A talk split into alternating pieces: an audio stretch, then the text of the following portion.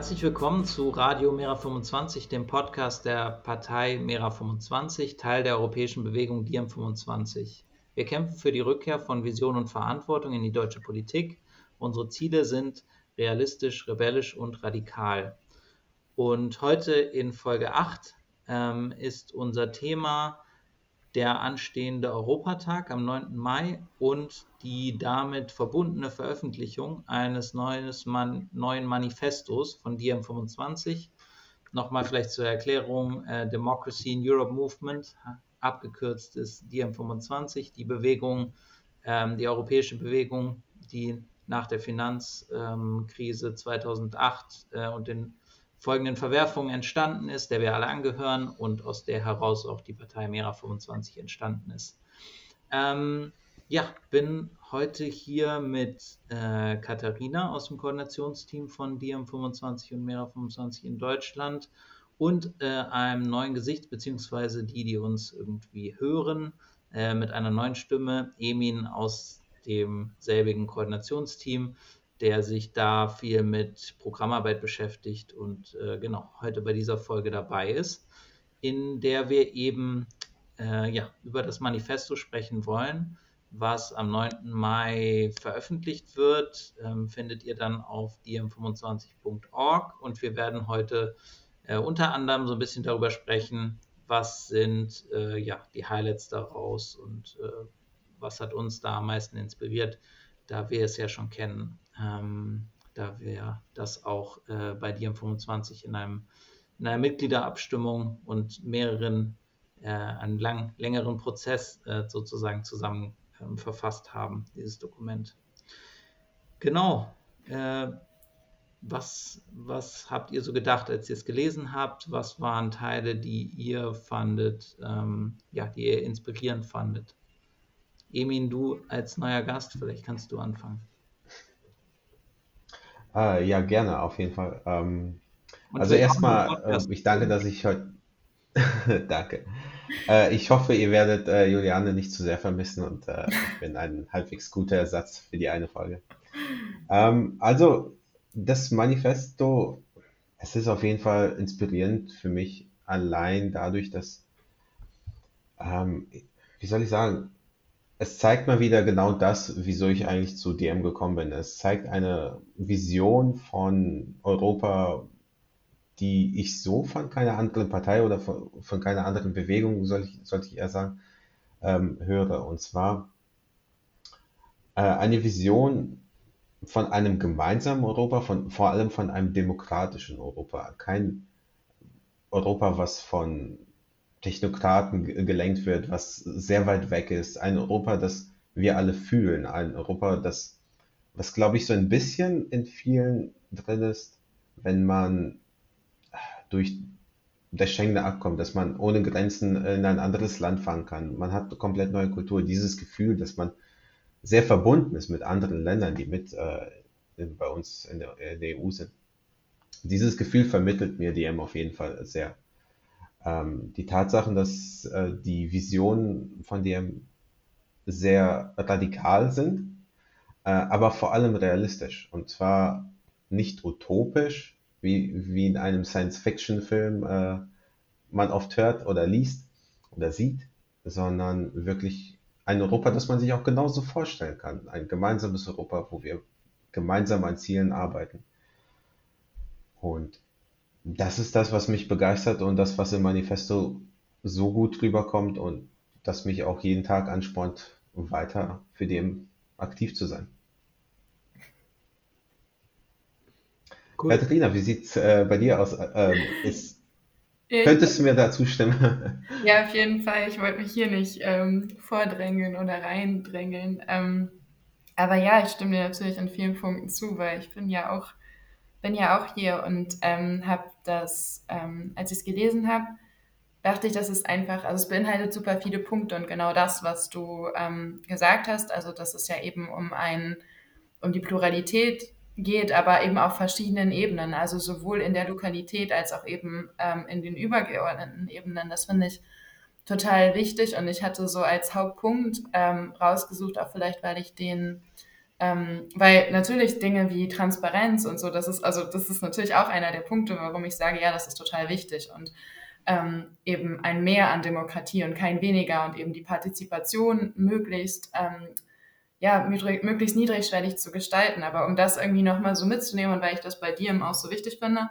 hatte ich so quasi den Punkt, den ich irgendwie nochmal wichtig fand, auch weil das, weil ich immer merke, er catcht mich, aber ähm, ich bin so nicht gestrickt, war dieser Punkt, der, ähm, der vor allen Dingen den Bereich Kultur und die Förderung von Kunst und den Austausch der Kulturen, die sich ja, die sich ja vielfältig in Europa ähm, finden und eben darüber auch das wertzuschätzen und einander auszutauschen, darüber eine Offenheit zu zeigen und so eine, eine Einladung, weil ähm, und dann eben auch gezielt zu sagen, man fördert explizit das, was in den letzten Jahren in der Corona-Pandemie quasi keine Rolle gespielt hat, also die Arbeit von Künstlerinnen und Künstlern, von MusikerInnen, ähm, von, von SchriftstellerInnen, also dass genau das eben wichtig ist, um, um miteinander zu sprechen und einen Austausch zu schaffen, weil ich oft denke, das ist viel inklusiver, also zum Beispiel auch Musik. Ich war jetzt am, am äh, Samstag in Hamburg bei einer Veranstaltung, ähm, ja, genau genommen beim Frühlingsfest der Sintino, Sintise und Romja. Ähm, und das war mega schön. Es war halt auch viel mit Musik begleitet, organisiert auch mit vom Kampnagel. Und du hast dann halt einen ganz anderen Zugang irgendwie nochmal dazu und tauscht einander aus. Und ähm, ich finde, das ist was, was zu kurz gekommen ist. Und ich finde auch, dass das was ist, was eben auszeichnet und worüber man halt viel schneller, niedrigschwelliger eben auch miteinander spricht und was die Grundlage dessen sein sollte irgendwie. Ähm, das war so ein Punkt, wo ich denke, das ist einfach mit Teil dessen. Und wie gesagt, ich bin so nicht gestrickt. Ich ich weiß nur, dass ich darauf anspringe. Ähm, ich selber bin, bin da nicht tätig oder so. Aber ähm, ich finde es gut, dass es Element dessen ist, weil ich glaube, es gehört mit dazu, aber es ist kein Element der Politik, wie wir sie aktuell vorfinden. Johannes, was sind deine Gedanken? Ich bin dran.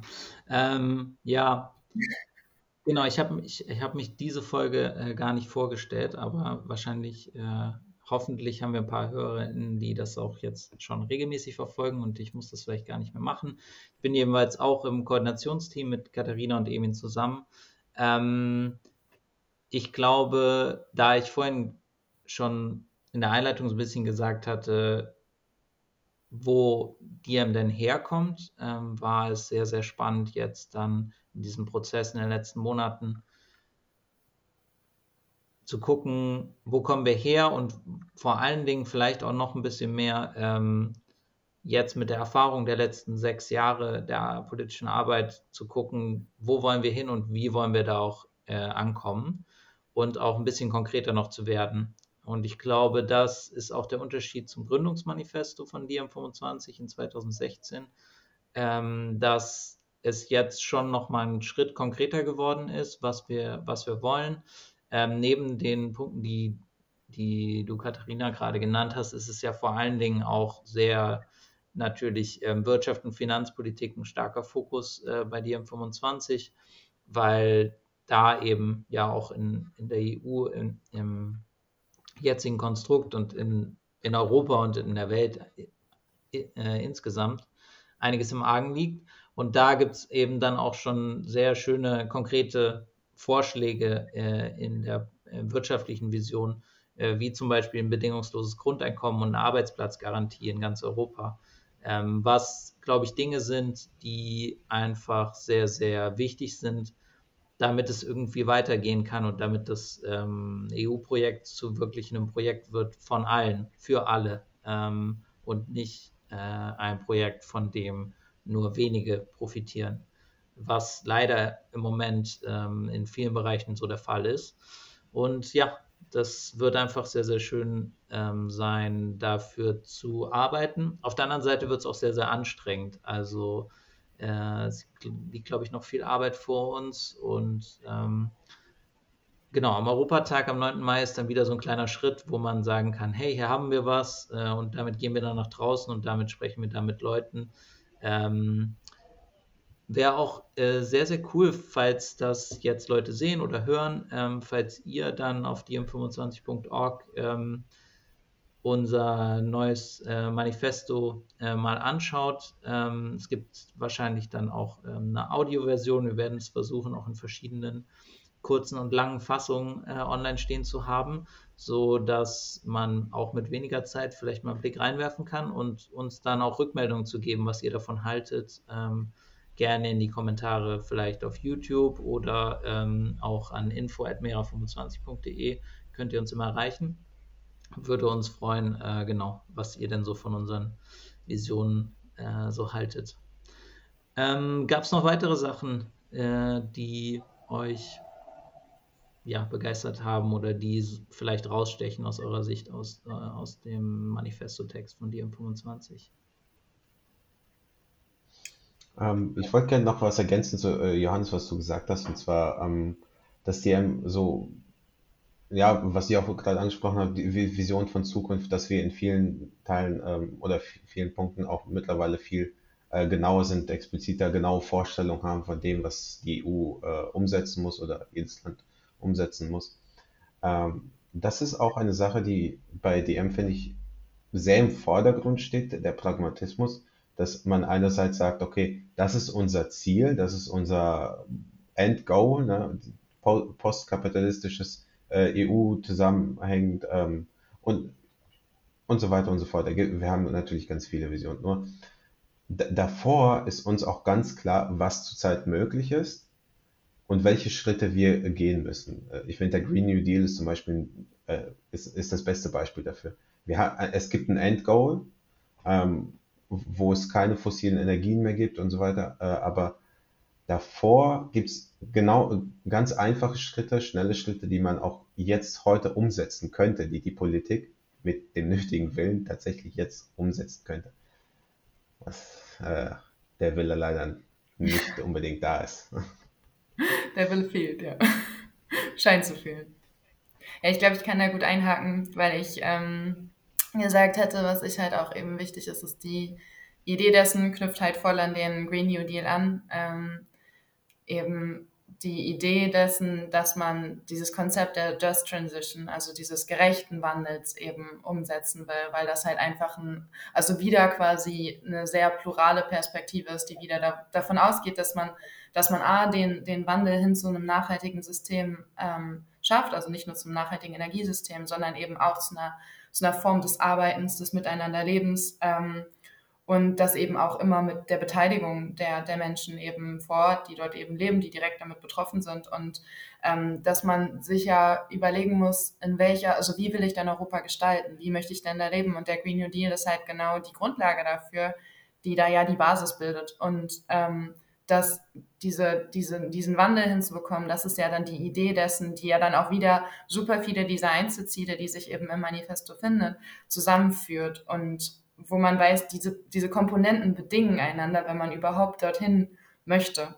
Und ähm, ich finde das gut, weil das ein Europa ist, in dem ich leben möchte. Also ein Europa, oder Europa bedeutet für mich irgendwie immer nicht, wenn man, keine Ahnung, an zehn Wahlen diesen Europapulli anzieht und dann ist irgendwie alles happy und danach redet aber auch wieder keiner mehr über Europa und ähm, beziehungsweise dann ist die Beschwerde wieder groß, dann fallen wieder die Wahlen an und man sieht irgendwie, hups, ähm, Europa ist immer kurz davor, dann doch irgendwie manchmal zu implodieren, so wie jetzt letztens in den Wahlen in Frankreich, wir haben ja drüber gesprochen, dass es immer so auf Messerschneide ist. Und das ist ja etwas, was wir nicht wollen. Und ich finde, es ist total, also es ist nicht nur wichtig zu sagen, das ist ein Problem, sondern auch ja eben zu sagen, da wollen wir hin. Also das Visionäre, was ich schon gesagt habe, aber ich finde gerade diesen Aspekt, also Just Transition, wo eben mehrere Bereiche ja einfach miteinander verbandelt sind. Ähm, auch das ist das, wo ich denke, ja, da, das möcht, da möchte ich leben oder dieses Leben möchte ich möglich machen, mir und anderen und auch nachfolgenden Generationen. So, ähm, eine andere Perspektive ähm, oder ein Verharren im Status quo ähm, sehe ich nicht gegeben. Und ähm, das ist, denke ich, wichtig.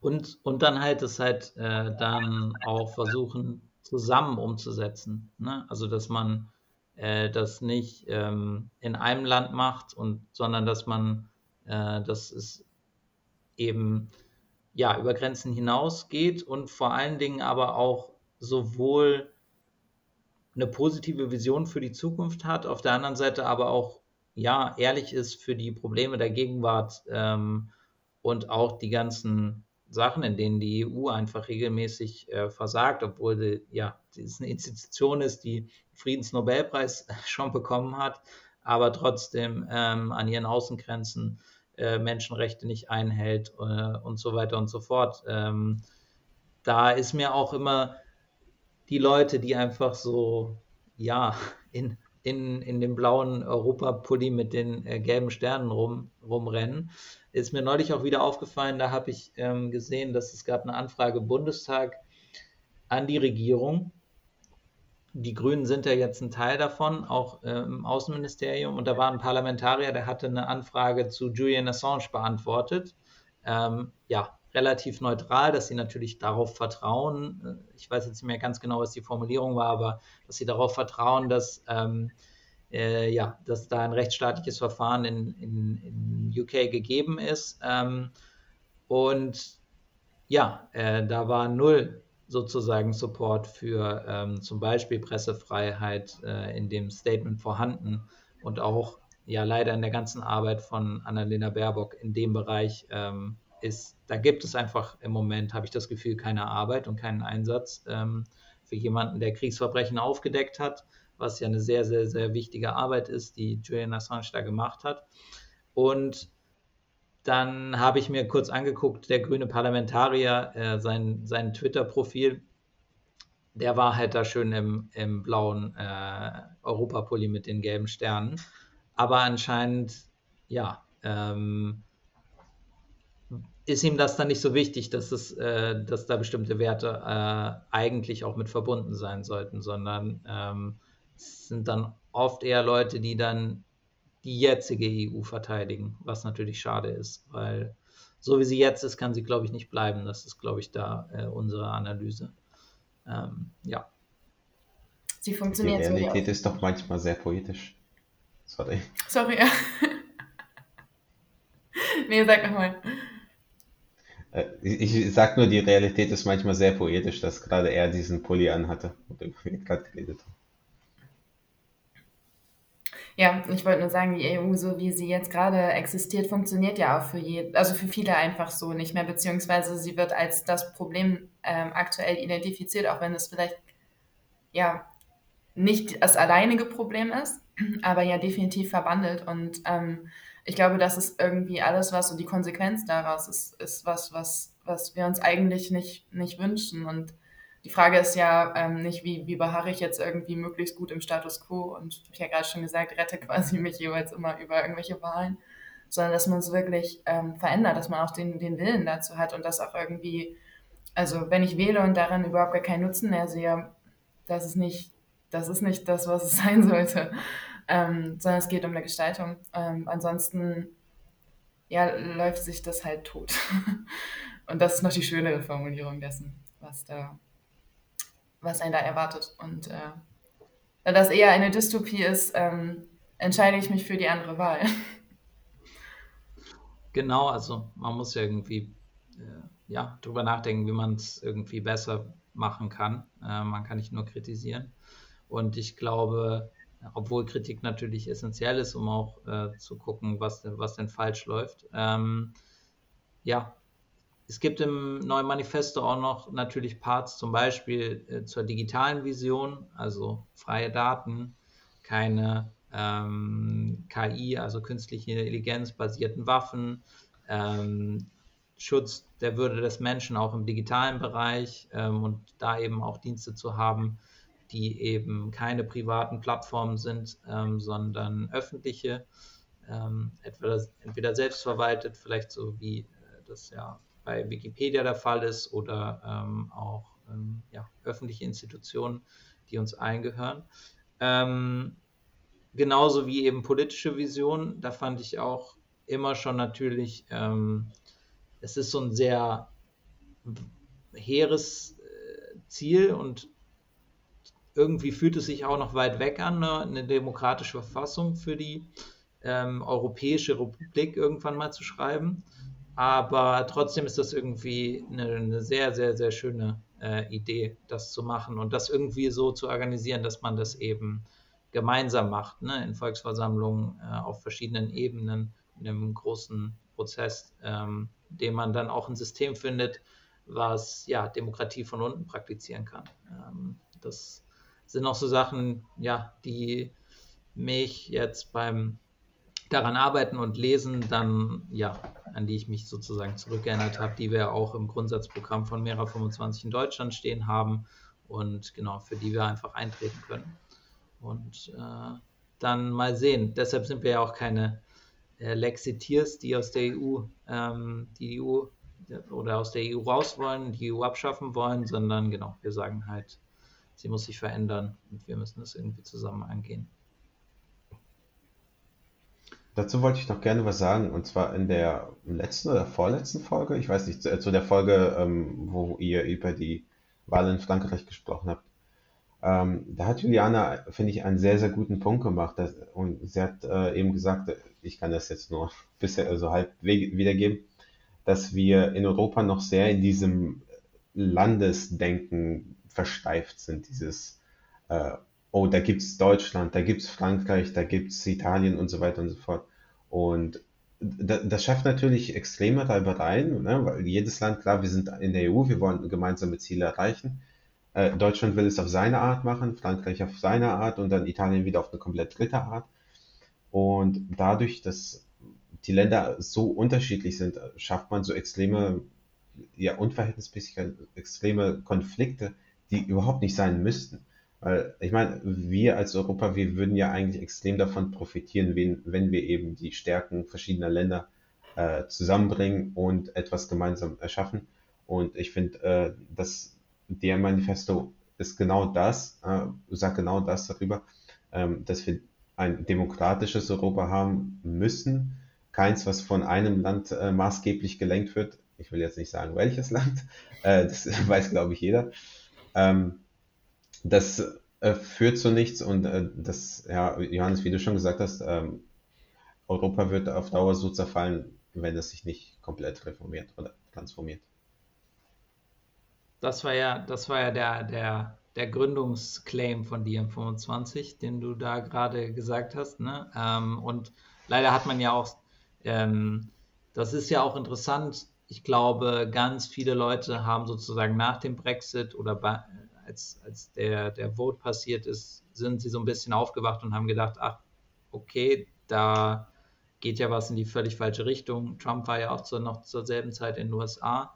Ähm, aber Diem wurde ja davor schon gegründet und hatte schon davor diesen Claim. Ähm, und es hat sich eben bewahrheitet, ne, dass es einfach in, ähm, ja, in unterschiedliche Richtungen geht und dann, wenn die, diese überstaatliche Struktur wie die EU eben sich nicht ähm, ja, so entwickelt, dass sie eben für alle was bringt, dann können, kann man schon, denke ich, das ist ja kein ganz, ganz abwegiger Gedankengang von Menschen, dann zu sagen, ach nee, vielleicht ist das mit dem Nationalstaat dann doch besser, ähm, weil da weiß ich zumindest ein bisschen mehr, wie die Demokratie überhaupt da funktioniert und ähm, habe ein besseres Gefühl dafür, äh, dort Einfluss zu haben.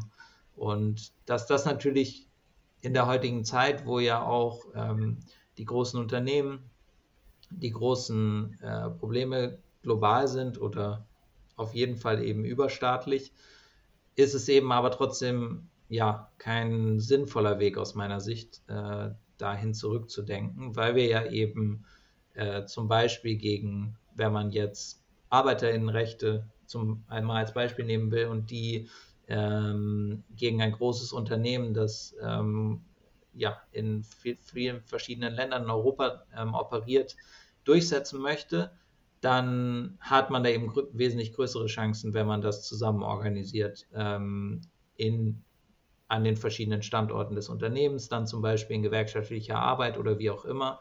Ähm, genauso ja wie bei äh, Problemen äh, was, was Klimawandel oder Klimakrise angeht. Und ja, ich glaube, deshalb ist es sozusagen unumgehbar, dass man transnational arbeiten muss. Äh, und ich glaube, ja, jetzt sehen wir uns ja online gerade und die Möglichkeiten sind ja auch äh, nie besser gewesen eigentlich, um das zu tun. Ja, ich glaube auch, dass es irgendwie die äh, Entwicklung ist, die, ähm, die notwendig ist, so wie du es halt gerade auch schon skizziert hast, einfach weil Unternehmen so organisiert sind. Ähm, gleichzeitig hat ja eben aber die EU, die EU so für viele nicht, ähm, nicht funktioniert. Und dann muss ich ja eben die Frage stellen, wie, ähm, wie transformiere ich meine Institution? Also was ist die sinnvolle Antwort darauf? Und ähm, die Wahl, also ich weiß nicht, das ist ja jetzt schon ein paar Jahre her, aber ähm, ich war da, also ich war sowohl beim Brexit als auch bei Trump so richtig baff, weil ich mir das einfach nicht vorstellen konnte.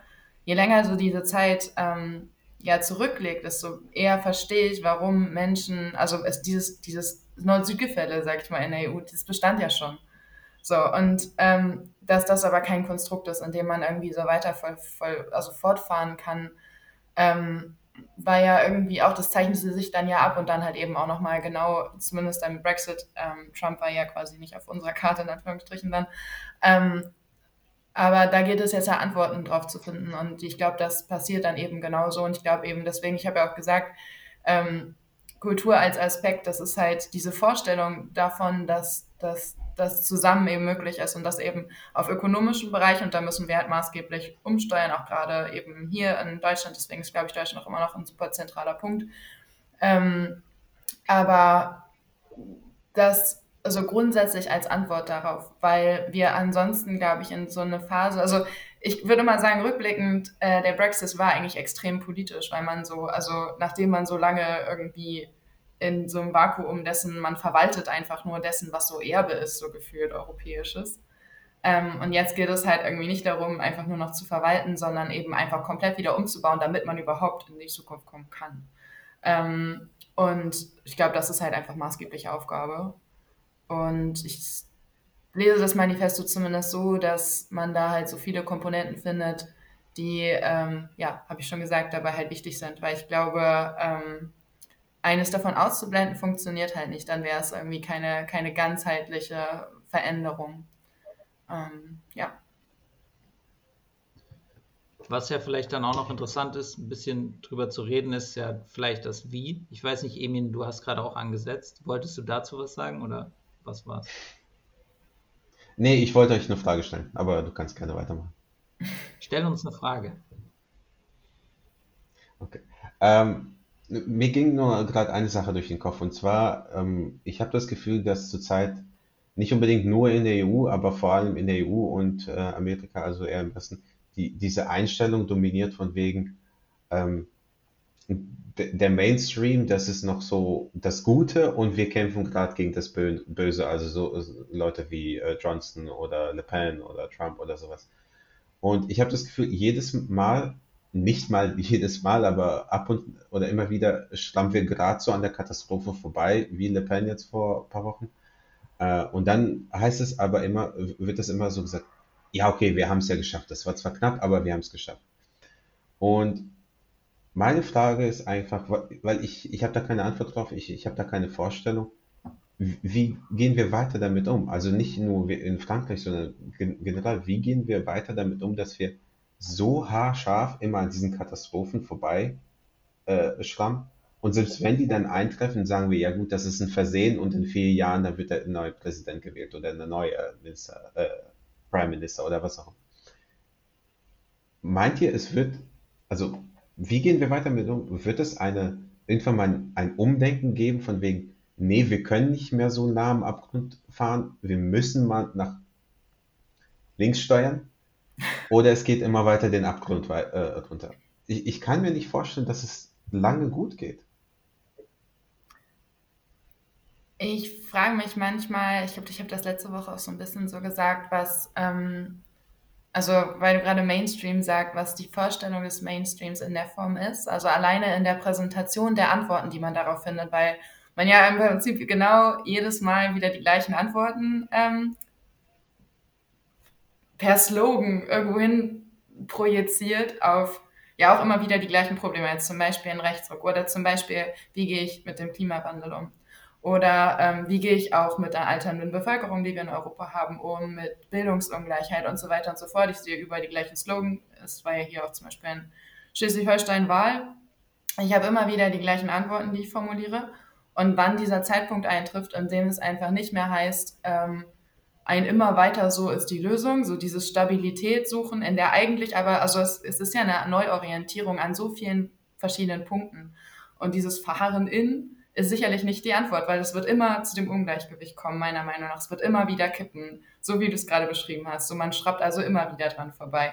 Im schlimmsten Falle hattest, hast du dann jemanden, so wie wir es zum Beispiel in, in, äh, also mit Orban haben, der dann auch noch anfängt, Systeme umzubauen. Ich glaube, nichts anderes würde Le Pen tun. Also ähm, die ist, glaube ich, äh, sie, also ist sehr nahe, ähm, aber das darf man, glaube ich, nicht unterschätzen. So. Und äh, wenn man das immer wieder ausformuliert und immer wieder gleich antwortet, ohne substanziell was zu verändern, dann werde ich ja immer wieder daran verharren. Also ich glaube, es geht auch einfach darum, dass man diese Vorstellung des Mainstreams, es ist schon, also es ist immer so und das letzte Woche gesagt, dass es zum Beispiel immer ja kommt, der Linkspopulist, der Rechtspopulist und dann gibt es die neutrale Mitte, das neutrale Zentrum. Aber genau dieses Zentrum, was halt dazu beiträgt und das kann verschiedene Farben haben. Also es kann auch teilweise rot sein, es kann teilweise grün sein, es kann schwarz sein, es kann gelb sein, so wie man es in den deutschen Sprachen, äh, deutschen Sprachen, deutschen Farben spricht. Aber dass, dass ein Ja zu fossiler Infrastruktur zum Beispiel, auch jetzt so temporär, immer zum, zum Stocken ja in einer der Krisen führen wird und damit auch immer zu stocken in anderer. Und natürlich kann ich irgendwie sagen, ja, mehr, mehr, also ja, ich ich will bessere Bildung, das sage ich dann im Zweifel schon seit 16 Jahren oder so, verändere aber substanziell nichts, weil ich nicht, mich damit nicht auseinandersetze, dass, dass wir so ein Bildungssystem haben, das denkt, wir haben Chancengleichheit, aber wir haben es nicht und wir haben all das Wissen. Also wir müssen, glaube ich, aufhören, immer wieder auch im Mainstream, wenn du so willst, also dass man das, dass man umdefiniert, was ist radikal, was ist eigentlich radikal, was ist, was ist eigentlich verantwortungslos. Ähm, dass man darüber halt einfach spricht und die Folgen dessen, weil wir haben diese Politik jetzt schon sehr lange und wir können die Folgen dessen benennen und es nicht zu probieren, ist irgendwie gar, kein, ähm, gar keine Alternative, weil wir uns immer wieder in den gleichen in den gleichen Dimensionen quasi bewegen und immer nur probieren, so zu lang zu hangeln. Und ich glaube, je mehr ich das probiere, desto schlimmer äh, grenze ich immer wieder an diesen Fall. Ich, ich würde deine Frage so ein bisschen so beantworten, dass aus der Sicht der ja, großen Medien, der viel, der großen Medienorgane jetzt zum Beispiel in Deutschland, wird ja das Symptom sehr immer beleuchtet. Ne? Also Le Pen zum Beispiel in Frankreich, wenn wir nochmal das Beispiel wollen, ist sozusagen das Symptom. Eigentlich, der Grund liegt woanders. Sie wird aber, es wird nicht als Symptom in der ähm, in der Berichterstattung dargestellt, sondern als ja das Schlechte, das, das was, was wir nicht wollen. Die andere Seite, das dann, was dann normalerweise sozusagen der Status quo ist, in dem Falle Macron, ist dann sozusagen das, das Gute. Und dann gibt es eben die Wahl und dann äh, gewinnt das eine oder das andere. Und ähm, das war's. Und man geht selten, selten, selten in der Analyse tiefer. Ne? Also ich habe zum Beispiel äh, vorgestern, glaube ich, ähm, einen Tweet dazu gemacht, weil ich es nochmal irgendwo gelesen hatte, dass die zehn reichsten Deutschen fast ihr Vermögen von über 100 Milliarden äh, auf über 200 Milliarden Dollar verdoppelt haben in der Krise jetzt, in der Pandemie nur, ähm, in dieser kurzen Zeit. Das ist ja Wahnsinn. Ähm, also das, wenn man sich das so überlegt, das ist, das ist richtig krass. Ähm, es haben total viele Leute gelitten, ne? Also wenn man mal so zum Beispiel Restaurantbesitzer oder so nimmt, die vielleicht sowieso schon äh, nicht so einfach hatten, plus natürlich de deren ähm, ArbeiterInnen auch. Ähm, die mussten, die haben teilweise ihren Job verloren. Äh, der kleine Restaurantbesitzer ähm, musste ähm, auch sehr, sehr sehr strugglen, ähm, während, weil er eben sein Restaurant nicht aufmachen konnte und so weiter. Die Hilfen kamen stockend und waren äh, normalerweise auch zu wenig. Und dann im Vergleich haben andere Leute, ja, äh, sozusagen nach dem Hashtag Krise kann auch geil sein, ähm, dann profitiert. Und ich glaube, das ist halt nicht Thema in der Tagesschau oder so. Das da wird halt wenig drüber gesprochen und es wird wenig drüber gesprochen. Äh, was dann wiederum heißt, dass es natürlich auch die Medien haben da aus meiner Sicht schon auch dann, können da Themen setzen oder können, haben einen Einfluss darauf, worüber die Leute so nachdenken. Und wenn dann jemand kommt, der zum Beispiel dieses, was ich zum Beispiel als eins der, was nicht ein Symptom, sondern sozusagen die Wurzel des Problems ist, äh, wenn da jemand vielleicht ähm, umverteilen will, wenn jemand diesen ähm, sehr reichen Menschen nicht alles, aber zumindest einen Teil ihres ähm, Vermögens vielleicht ähm, wegnehmen möchte und es an andere ähm, umverteilen möchte, die, die nichts haben, dann ist das auch eine radikale Position, die auch gefährlich und negativ ist. Und ich glaube, ich kann mir ehrlich gesagt nicht vorstellen, dass sich das in nächster Zeit ändert. Also äh, damit werden wir irgendwie leben und umgehen müssen und trotzdem natürlich drauf, weiter daran arbeiten, dass sich, dass sich eben trotzdem was ändert, weil so oder so werden die Leute, glaube ich, irgendwann sauer genug sein, dass sie dann denken, vielleicht auf die Idee kommen, die ich auch natürlich nicht mag, aber die vielleicht dann irgendwo am Ende steht, zu sagen, okay, wenn das System, wenn ich über das jetzige demokratische System nicht das Gefühl habe, ich kann irgendwas verändern, dann wähle ich vielleicht so eine Figur wie Donald Trump, was ja sehr, sehr gefährlich ist, ähm, dass dann sozusagen das System einfach, ähm, ja, äh, es, es ganz ablehnt mit so einer Wahl äh, zum Beispiel. War das die Beantwortung deiner Frage, Emin? Eigentlich schon, ja, auf jeden Fall. Ähm, ich wollte gerade sagen, mit deinem letzten Satz ist mein Punkt entfallen. ähm, lass mich noch mal kurz nachdenken. Ähm, ach ja, genau. Ähm, das hat äh, Katharina ganz am Anfang ja auch angesprochen mit dem, äh, mit der kulturellen, auch Bildung, wie wir über Themen einfach nachdenken. Äh, ich finde es, äh, was mir auch äh, in letzter Zeit immer wieder öfter aufgefallen ist, dass zwar oft Fragen oder Sachen beantwortet, nicht wirklich beantwortet, aber angesprochen werden in äh, Medien, äh, wie zum Beispiel, es also in den Medien wird eigentlich ziemlich deutlich, äh, in Deutschland zumindest AfD böse. Das ist ziemlich klar. Äh, in den meisten Medien zumindest, je nachdem, was man liest oder äh, hört. Aber oft, finde ich, fehlt einfach dieser Aspekt, aber warum genau sind die schlecht? Warum genau sind die böse? Und das ist bei Le Pen auch äh, zum Beispiel so gewesen. Warum, was genau macht sie jetzt böse? Ich meine, sie wurde, bei ihr wurde gesagt, okay, sie ist eine Rechtspopulistin. Fein okay, und dann? Aber was macht das genau aus? Und das ist mir aufgefallen, äh, nachdem ich äh, ab und zu mit Leuten gesprochen habe, die äh, die AfD wählen wollten oder gewählt haben. Äh, und die mir dann versichert haben, ja, die AfD ist doch rein bürgerlich. Und denen fehlt einfach dieses, dieses Wissen, was genau die AfD schlecht macht. Weil ich meine, wenn man sich die Plakate zum Beispiel anschaut von der AfD, da steht 90 Prozent eigentlich erstmal so auf den Slogans jetzt nichts Verkehrtes. Äh, da steht für Freiheit. Ja, okay, wer ist gegen Freiheit? Ne? Also das ist ja erstmal nichts Schlechtes, aber was sie damit genau meinen, was so, was da hinten mit drüber schwappt bei, äh, bei dem, was sie sagen, äh, was eigentlich ihr Ziel ist, das wird super selten, finde ich, diskutiert, erklärt, vor allem in diesen 8 Uhr Nachrichten, gut, in 15 Minuten ist auch wenig dazu gesagt, aber dennoch, ähm, die Erklärung, warum etwas schlecht ist oder warum auch etwas gut ist. Warum brauchen wir eine starke demokratische EU? Warum ist Demokratie gut? Äh, in letzter Zeit bekomme ich das auch immer öfter zu lesen, dass äh, Leute sich immer, äh, immer öfter gegen Demokratie wenden und sagen, ja, Demokratie, das ist so langsam und das ist vielleicht nicht das beste System, was wir haben. Hm.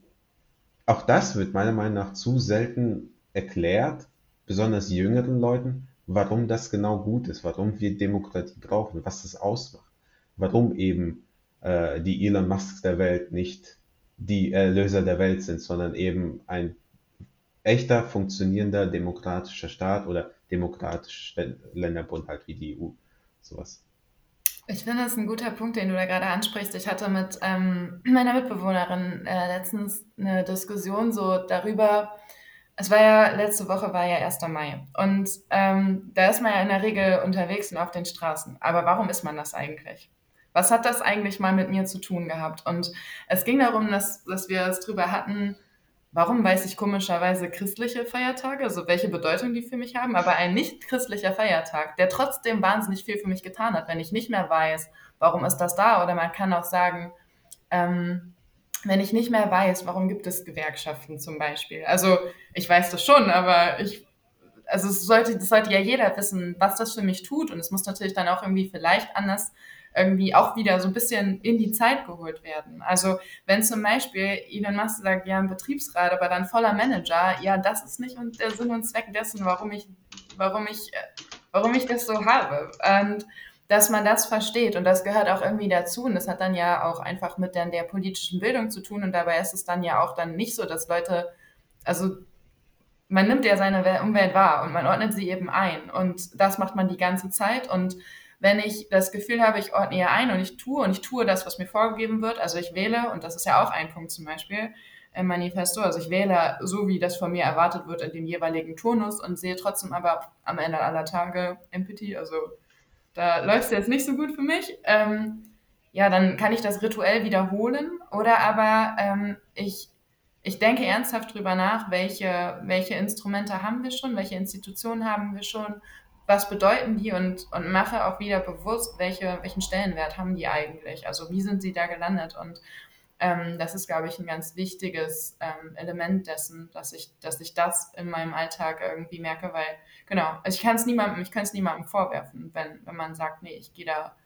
ich gehe da raus. Ähm, oder ziehe mich auch im Zweifel ganz zurück und, und ähm, wähle halt gar nicht mehr, partizipiere also nicht mehr an dem System. Und ich finde ehrlich gesagt ähm, diese Tendenzen dazu auch total erschreckend. Und das wäre eigentlich auch was, was unabhängig davon, welcher Partei ich angehöre, ähm, eigentlich müsste das alle aufrütteln, dass, dass, dass äh, gefragt wird, ist denn die Demokratie wirklich die beste Form, in der wir uns organisieren können?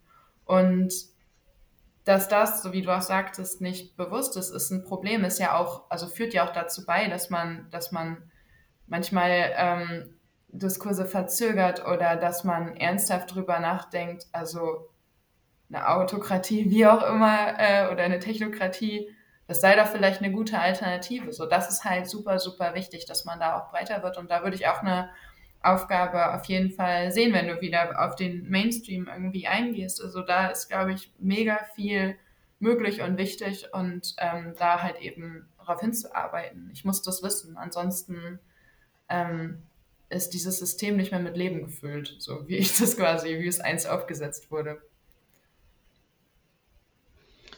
Jo, ähm, und ich glaube, vielleicht kann man äh, damit auch so, so langsam abschließen, die, diese Folge zumindest. Ähm, ich glaube, du hattest gerade auch gesagt, dass Leute anfangen, über autoritäre oder technokratische Lösungen vielleicht nachzudenken, ähm, was natürlich der, der vollkommen falsche Weg ist, weil autokratische Lösungen auf der Welt sieht man gibt es genug und gibt es genug Beispiele, wo man sehen kann, dass das natürlich ähm, ja zu sehr viel äh, schlechterer Politik für die vielen äh, führt. Ich glaube, ja, da, wenn man sich damit ein bisschen beschäftigt, ist da die Antwort natürlich klar. Technokratisch muss man ja auch sagen, dass die EU natürlich teilweise äh, eine Menge Elemente davon hat, ne? wo in äh, sehr intransparenten ähm, System sehr ja, Bürokratinnen oder Leute, die äh, ja bestimmte Positionen innehaben, die nicht gewählt sind, äh, trotzdem äh, sehr, sehr äh, krasse, also wichtige Entscheidungen treffen, die sehr, sehr viele Menschen äh, betreffen.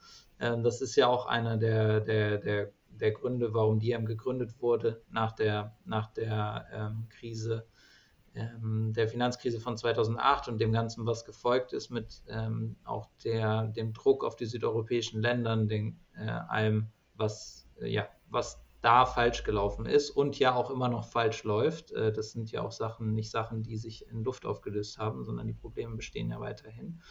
Ähm, Genau, um, und um die beheb, zu beheben, da äh, arbeiten wir eben dran mit DiEM25. Ähm, Im Manifesto gibt es auch einen Teil, der wo es dann darum geht, ähm, zu sagen, wie ändern wir das?